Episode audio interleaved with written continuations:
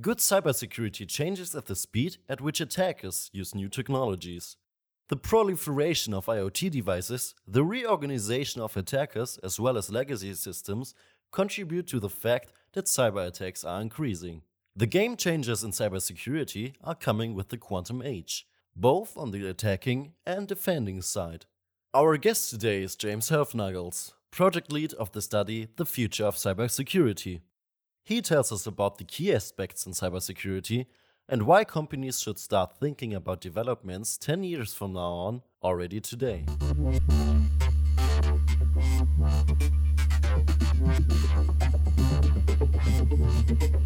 Planet Future Listening into the Future Today. Today we're going to talk about the future of cybersecurity. My guest is James Hoefnagels, senior researcher and strategist at To Be Ahead. Hello. In our last episode together, we've talked about the future of financial services. Today, we will focus on the topic of cybersecurity, which is, of course, also a major topic for the financial services industry. During the last six months, James, you have been talking to a number of experts in the field. Among them, the global CTO security and privacy protection at Huawei, the head of security and cryptography at Microsoft, or the senior technology expert at Telefonica. Was there a dominant topic that kept coming up in the interviews?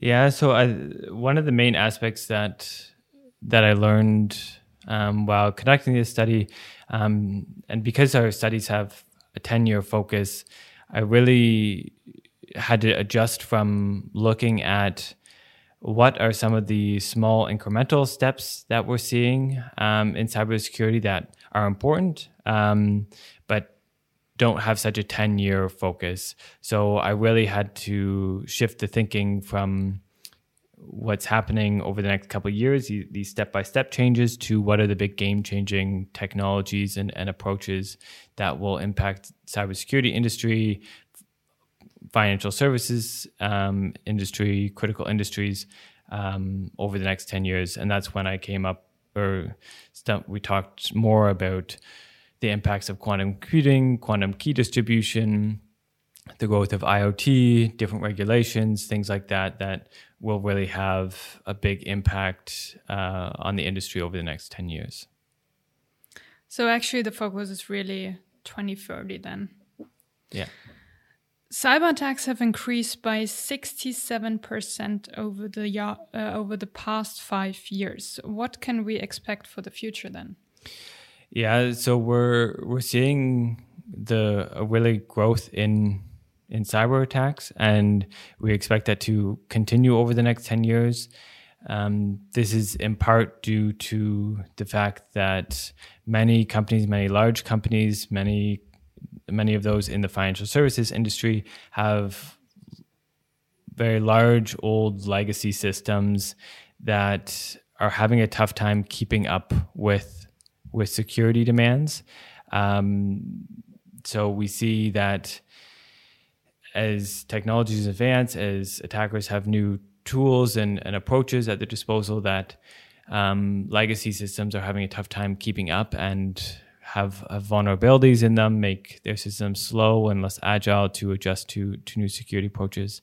And we're seeing this also as as IoT grows, that the attack surface is growing for um, for individuals. So um, not only is the attack surface growing, but also IoT devices generally have worse security, and so the opportunity for for attacks is growing in the future, and um, there's significant financial gain for for attackers in this area.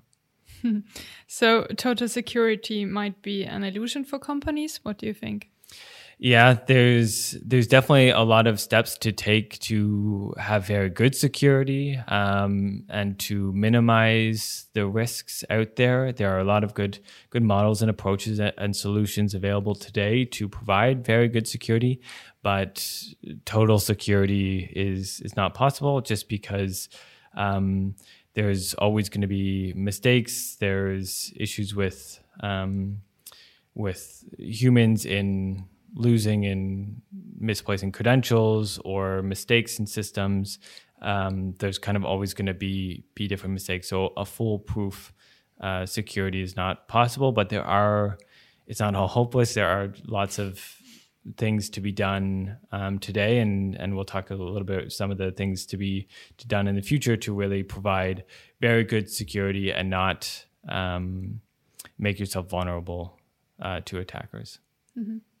Before digging deeper in the problems, but also probably some solutions that might out uh, might be out there, um, I want to have a closer look on the attackers. So, if I imagine the typical attacker, I have the image of an individual sitting in front of a computer in the basement of probably his or her parents' home and hacking a company. Um, could you describe how this might have already changed or how attackers might look like in the future? Yeah, so we have seen that a lot of attackers previously were were, were individuals um, working by themselves uh, in in attacking scenarios, um, but more and more we're seeing more organized attacks. So larger groups are, are working together, collaborating to prov- to um, to attack larger companies. Um, this also goes with the sophistication of attacks. Um, so when we're finding that if a certain group is is arrested or, or, is broken up, then certain members of that group will will join another group, and so there is more organization in this in this in from attackers, um, and also there's a growth in state sponsored attacks. This is still a smaller area, but um, still an important and growing area of, of more state sponsored attacks causing disruptions in, in, in countries. I found it really interesting what uh, also Nick Mayencourt um, of Dreamlab Technologies said in our think tank strategy session when we discussed uh, your study. Uh, he said that the revenue of the top 10 tech companies um, I think it was annually, was 619 billion US dollar. And if you compare this to the um, cyber criminal industry, um, so the, the revenues of cybercrime hit 1.5 trillion US dollars annually, which is way more than the revenue of the top 10 tech companies. So actually, I really see the benefit of joining such a group and um, yeah, seeing your career in being a hacker. Um, if we have a look at the problems and developments coming in the future, you wrote in your study that cybersecurity is now not only an online, but actually a physical problem. Could you explain this? Yeah, so currently and and especially previously, a lot of the the attacks um, just compromise online data and um, cause some disruptions online, whether it's access or um, just some some issues online. But as as technologies become more embedded into our our society in in companies and in our homes, that these issues are becoming having real world consequences. Um, through this through the study, there's there's tons of examples of, of these IoT devices just having very poor security and, and causing disruptions. For instance, um, there was uh, some robots being used in, in hospitals in the U.S. and they could be exposed only with the uh, cell phone number of the user. And another example was smart locks being sell, sold for to residential homes that could be exposed with with just a MAC address. And we're seeing that these as more devices and sensors are being put into workplaces and industries and throughout society, um, they they can cause serious disruptions um, in in our life. Um, for for instance, with as autonomous cars grow, as sensors grow in power plants or in hospitals or in logistics, that these devices will make decisions autonomously, will work autonomously, and disruptions in that will cause serious problems for real world um, problems. And so it's becoming more and more of an issue, especially when we look out to over the next 10 years. Yeah, I bet you've seen the demonstration of Elon Musk's Neuralink, and I guess if Internet of Things or IT devices can be hacked, um, we will have serious issues also coming up with um, having an actual link to the cyber world in our brains. So probably Internet of People, and we can be hacked, which yeah might be yeah. also an ethical question at one point. Um, there are already plenty of models and approaches out there, like the zero trust model, privacy by design. Are these the game changers for cybersecurity? Um, we've seen that these are, are very important aspects for, for companies to to implement. However, when again with kind of the, the 10 year focus when thinking about the really game changing technology or aspects that will impact the industry and companies over the next 10 years, we're seeing more um, the game changing aspects of of quantum computing, quantum key distribution, um, as and the role of the growing role of AI and some regulatory aspects having much more of an Im- impact um, for companies uh, in security over the next 10 years. And those will play a larger role in in security um, when we think about um, over the next 10 years you wrote um, also in your study to some degree, cybersecurity strategy needs to assume that an event could occur tomorrow that breaks the encryption being used today. What does that mean for companies, for banks, for all the organizations out there? Mm. So one of the the main aspects that's been now it's discussed quite heavily by a lot of these experts is the idea of being crypto agile um, because encryption degrades over time, um, it's very important that companies can switch between different encryption standards quite quickly. Um, the encryption standards degrade over time because just as time goes on, we have more computing power, we can understand the algorithms better, and can figure out different ways of attacking the encryption standards. So, um, every so often you'll have to upgrade to a new encryption standard. And so while usually there's kind of just a slow degrade, um, there can also be events happening where a fundamental aspect of the encryption becomes exposed and there's a need to change the encryption quite quickly. Um, and so we're seeing this kind of fundamental aspects start to change with the development of quantum computers. So the quantum computers currently cannot break um, encryption, but as they are developing quite quickly, they can in the future attack and and break current encryption standards. So it'll be important for um, companies to to be able to switch encryption quite quickly. So, do you see new encryption standards coming soon then? Yeah, so currently NIST, the U.S. National Institute for, for Standards, um, is working on post quantum encryption standards, which will be f- the competitions ends in the next few years. And so companies will need to implement these new encryption standards, these post quantum encryption standard, um, to be secure against quantum computers. However, unlike previous standards, because we don't have quantum computers that can really attack um, the encryption, it's there's a little bit less confidence than there usually would be in these standards. So it is quite likely that companies will either will implement some hybrid encryption standards, either mixing multiple post-quantum encryption stand, uh, algorithms or mixing classical encryption algorithms with post-quantum ones to remain secure.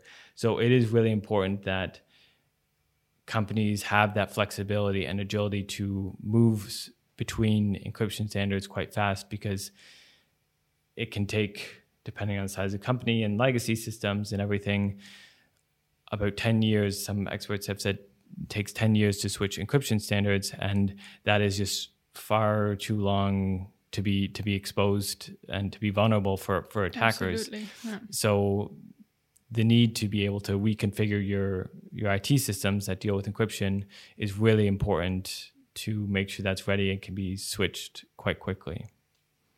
Yeah, I guess for many companies, quantum computing uh, seems to be something that is still very far away that they have to deal with now, which is not the priority now because other um, risks have priority now. But uh, you mentioned the approach many cyber criminals follow right now, um, which is harvest now, decrypt later. Could you briefly explain this, why this is a problem already today, and um, also what kind of data could be an issue? Yeah, so you're you're exactly right in in that even for companies that quantum computing is on their radar, it's the urgency isn't really there, and the issue is that even though the post quantum encryption standards are not available yet, attackers can still collect encrypted data, sensitive encrypted data, and then decrypt it once quantum computers are available.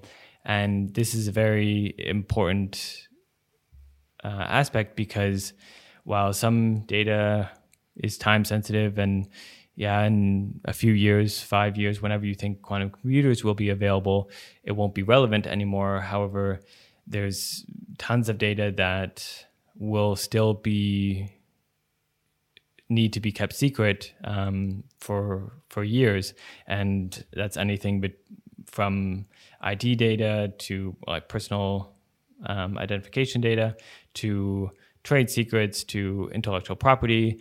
Um, there's tons of different examples of, of data that just needs to be kept secret for for a very long time. And so this harvest now, decrypt later threat is something that needs to be taken quite seriously and incorporated into cybersecurity strategies.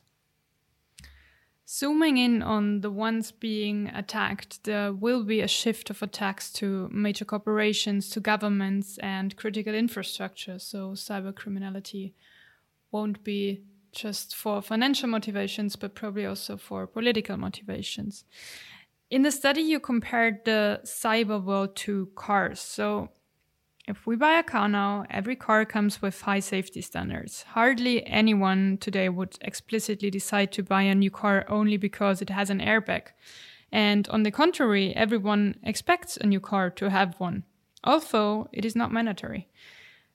Can we expect similar developments in the cyber world? Like, is there anything that governments are doing to ensure that there is better security in the future, or are companies then probably um, putting higher standards into the products because people demand it? Yeah, definitely. So there's a couple aspects to this which is important. Is one um, the importance for for governments to, to take a larger role in raising the floor of security. Um, so current, so we're seeing that in in sense of in, with regulations such as GDPR and things where we're going to see more liability on companies that handle data or manufacture certain devices that they need to take a larger role in in making sure that it's secure. Um, the one aspect or one of the the important parts in this that we're seeing developed at least in the EU is a certification framework where all devices, anything in the ICT industry need or can go through a certification framework to ensure that it has certain levels, certain security standards. And while this will be voluntary once it's finished, um, we can see that could switch to become mandatory quite quickly. And this is the second aspect, which is kind of the expectations of consumers. Right now, it's security is becoming more important as breaches go on front page headlines um, in the news and it becomes a big story. But as secu- cyber attacks start to impact the physical world more and more, we'll see that consumers start being a little bit more aware of this um, and start demanding higher levels of security from their devices and the companies that they um, have services or products from. And so this expectation, similar as you mentioned in the in the automotive industry, where you just expect your car to have a certain number of airbags and seatbelts and um, all these different security features that will start to be seen more and more in um, with new technologies and uh, devices that they use.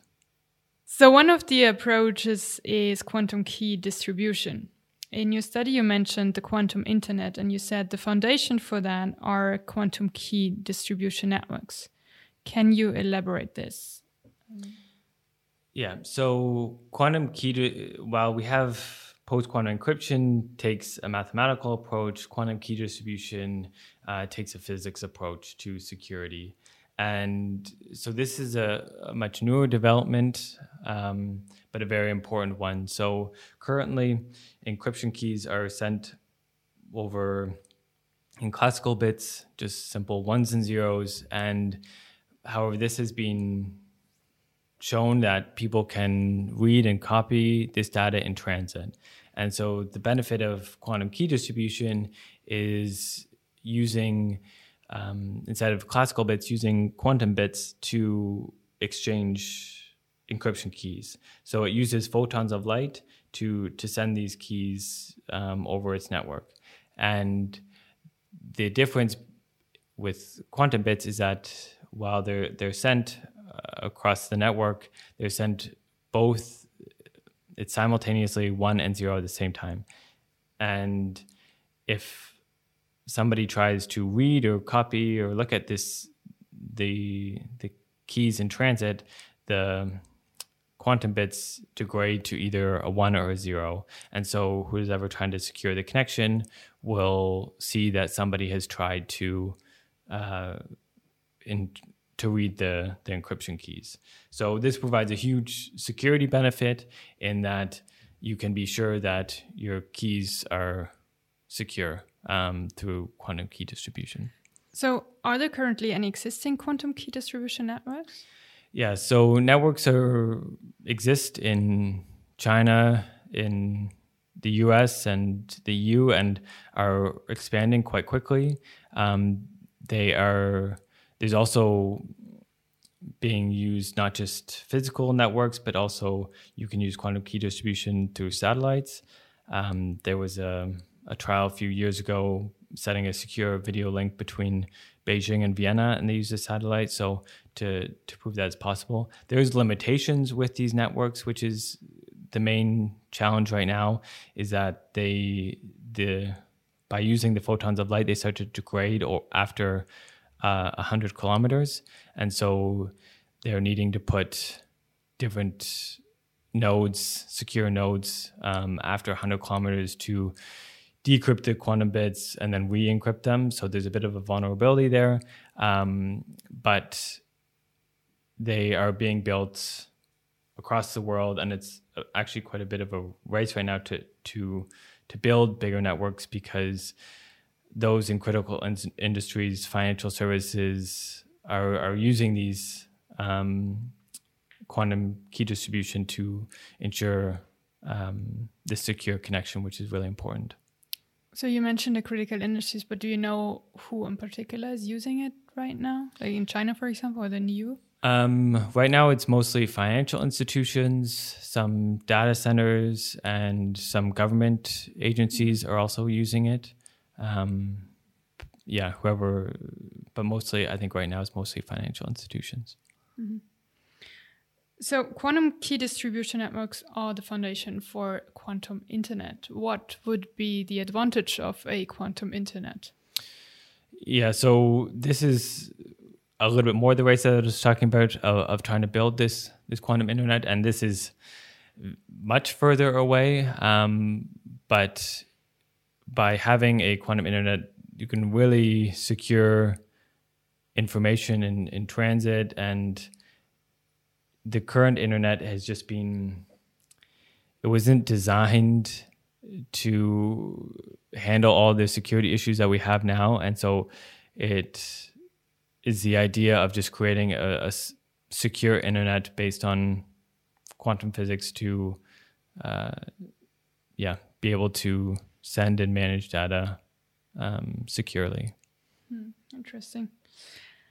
Of course, uh, when talking about uh, cybersecurity, we can't leave out AI. AI seems to be a topic that is connected to every um, field right now. Um, AI can be used for the good and for the bad, of course. How could an AI look like that helps in security? Yeah, so with the with the ten year projection, we do see AI having a lot more of a proactive role in cybersecurity, um, not just being kind of passive monitoring things and and kind of reacting autonomously, but really taking a more proactive approach in um, finding solutions, orchestrating different cybersecurity tools, and really kind of fighting against um, cyber attacks. So there's um, efforts being made, especially in the defense industry, to to really push these autonomous um, intelligent act, um, actors forward. However, what will what we expect to see from now over the next 10 years is just more of a gradual step-by-step improvement in in AI and taking over more processes um, and helping with the security that way.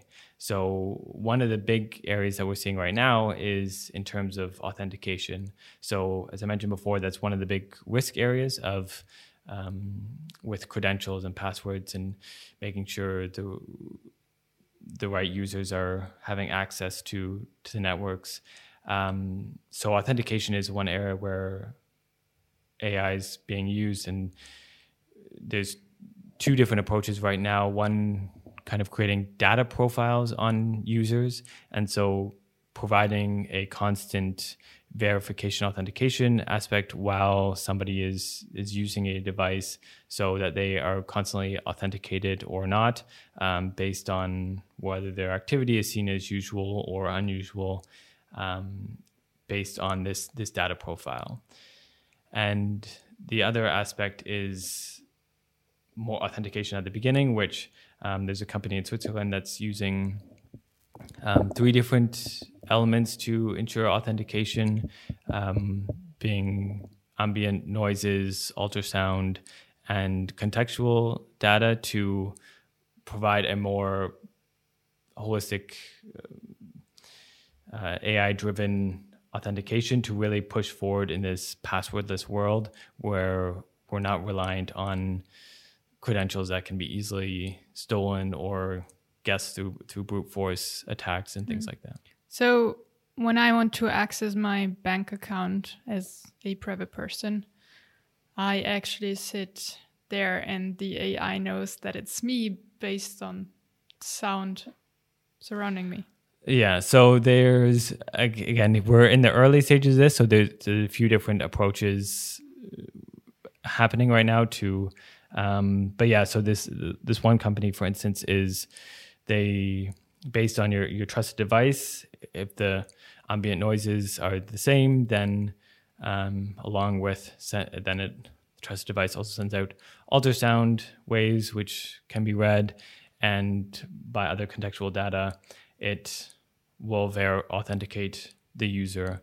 Um, and so that's one approach. There's there'll be other uh, approaches to ensure that we don't need to handle all these passwords and use password managers yeah. and have all these vulnerabilities. I'm happy about that because I feel right now there is way too many passwords I should remember, which actually I don't. And whenever you need one, you don't have the right device that the password probably stored on. So, yeah, it's good that I can only use my surroundings or my face or whatever to yeah. to access. Yeah, it's it's a big issue in, in a lot of big companies because you have to manage all that and it just creates such a big vulnerability. Um, Absolutely, a password a can be lost so easily, or like just given to another person so easily. Yeah, yeah and and guessed easily because people don't want to have complicated passwords, so then they yeah. create easy ones, and then brute force attacks really um, are used to to gain access. So it's a big issue.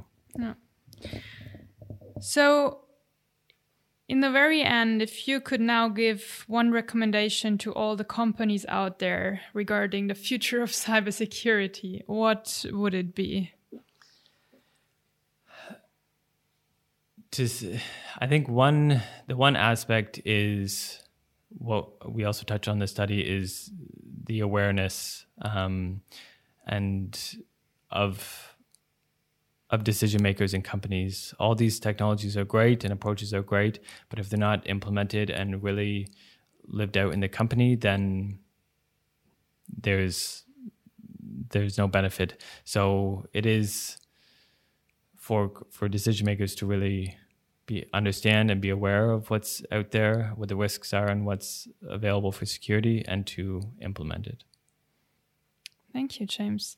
So the study is almost finished and will be published at the end of the year and available for the broad public at the end of the year. So, um, so yeah, our think tank members have uh, access before that really and is. can access the study and have insights into the future of cybersecurity um, already soon. So, um, thanks, James, for talking to me today thanks and for giving us insights into the future of cybersecurity. Yeah, thank you. Bye.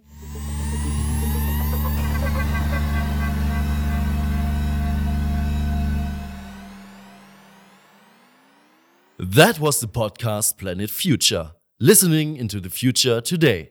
We are part of the 2b AHEAD think tank in Leipzig. The podcast is produced by Jeremy Beckers. More about our business think tanks and studies can be found at thinktank-universe.com. If you want to support our work, you can do so by sharing our episodes and rating us on iTunes. Thanks for listening and see you next episode. Your team from Planet Future.